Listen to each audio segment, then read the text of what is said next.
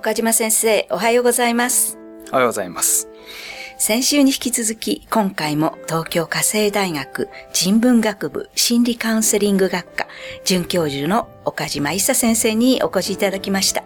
先週は認知行動療法が不眠症の改善にどう役立つのかということについてお聞きしましたけれども、今週はリスナーさんにちょっと面白い丸抜クイズをお願いしたいと思います。先生、お願いいたします。はい、わかりました。それではえー第1問目です。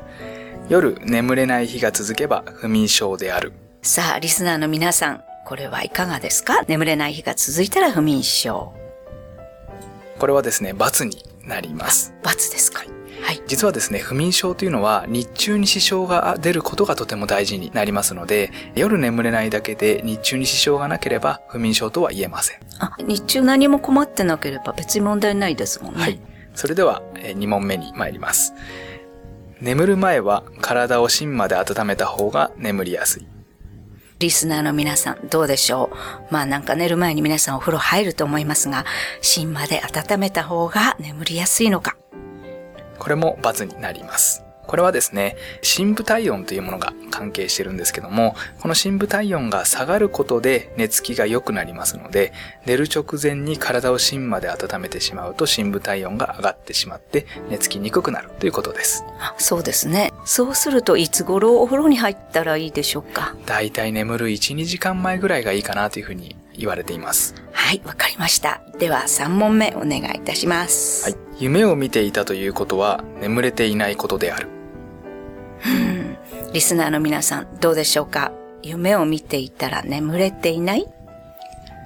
これは×になります。こちらはですね、夢というのはレム睡眠といって寝ている状態の一つになります。夢を見ている時というのは頭は働いてるんですけども体の力が一番抜けている状態ですので体のリラックスに入っていると考えられています。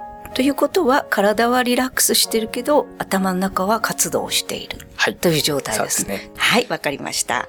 では次の問題お願いします。はい。年をとっても若い頃と同じように眠れる。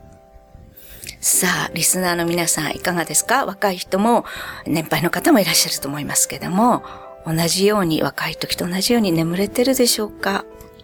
正解は×になります。こちらは年を取っていくとですね、そもそもの睡眠時間も減ってくるんですけども、その内容も変わってきてしまいます。特によく眠れたなぁと思う深い睡眠はですね、年齢が上がってくるにつれてどんどんなくなってきますので、いい睡眠はそもそも取れなくなります。うん、なんかちょっと悲しいですけども 確かにそうです。これは仕方ないですかね。はい。では先生、次お願いいたします。はい。よく眠るためには日光浴が必要である。日光浴。なんか赤ちゃんはさせられていますけれども、大人はどうなんでしょうか？いかがでしょう、先生？これはですね、丸になります。はい。こちらは、えー日光浴っていうのは少し語弊がありまして、はい光をえー目から取り入れるってことがとても大事になります。目から取り入れる。はいはい。で直接太陽を見てしまうと目がやられてしまうので、太陽のある方角を、えーに顔を向けておくっていう風にしていただくと非常に効果が高くなります。これはどういう理由で？これはですね、はい目の奥に中枢時計がありまして、はい。えー光を感知することで、えー24時間の社会のリズムに合いやすくなるっていうのがメカニズムになりますので、目を閉じてしまうとほとんど意味がなくなってしまいます。それでは次、6問目に進んでいきます。お願いいたします。はい。眠れなかった日の翌日は、できるだけ体を休めた方が良い。うーん。さあ、リスナーの皆さんいかがでしょう？なんか眠れなかったら疲れてるかな、体が。じゃあこれは休んだ方がいいのかな？先生いかがですか？これは罰になります。あ眠れなかった日の翌日はですね、はい非常に辛いんですけども、ええ睡眠物質はとても高まっている状態ですので、はい。そこで解消してしまうと、はい夜また眠れなくなってしまいます。はい。わかりました。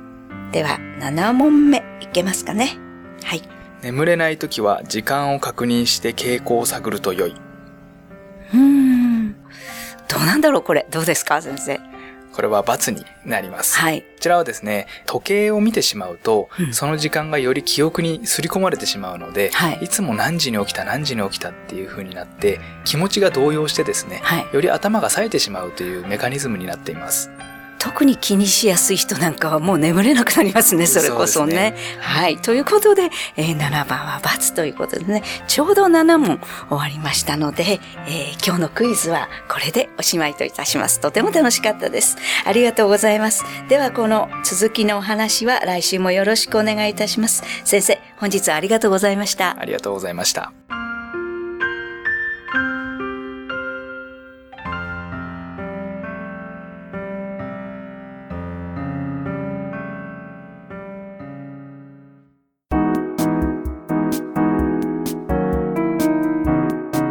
ここでパシーマファンクラブのコーナーです。このコーナーではキルトケットのパシーマをご愛用の方からのお便りをご紹介します。キルトケットをシーツの代わりにしており、何年か前、もう10年ぐらい前でしたか、購入してちょっと中休みしていた時期もありましたが、やはりパシーマに戻り快適です。お便りありがとうございます。パシーマの社長、架橋さんからは、パシーマキルトケットはもちろんシーツにも使えます。お帰りなさい。ありがとう。またパシーマに戻っていたんですね。感謝です。というメッセージをいただきました。次のお便りをご紹介します。冗談半分で履いてみました。パシーマの足袋です。ものすごく肌触りが良く気持ちよく眠れます。お便りありがとうございました。パシーマの社長、架橋さんからは、パシーマの足袋ですね。なかなかですよ。蒸れないし、暖かいし、変な汗が出ません。ちなみに、足袋は弊社の登録商標ですよ。というメッセージをいただきました。以上、パシーマファンクラブのコーナーでした。免疫力は深い眠りから。くるまれて眠るとすっごく優しい肌触りで気軽に洗えて清潔だし使ってみたらわかるから。抜群の吸水性と肌触りガーゼと脱脂綿のキルトケットパッシーマ詳しくはフリーダイヤル0120-28-8410 0120-28-8410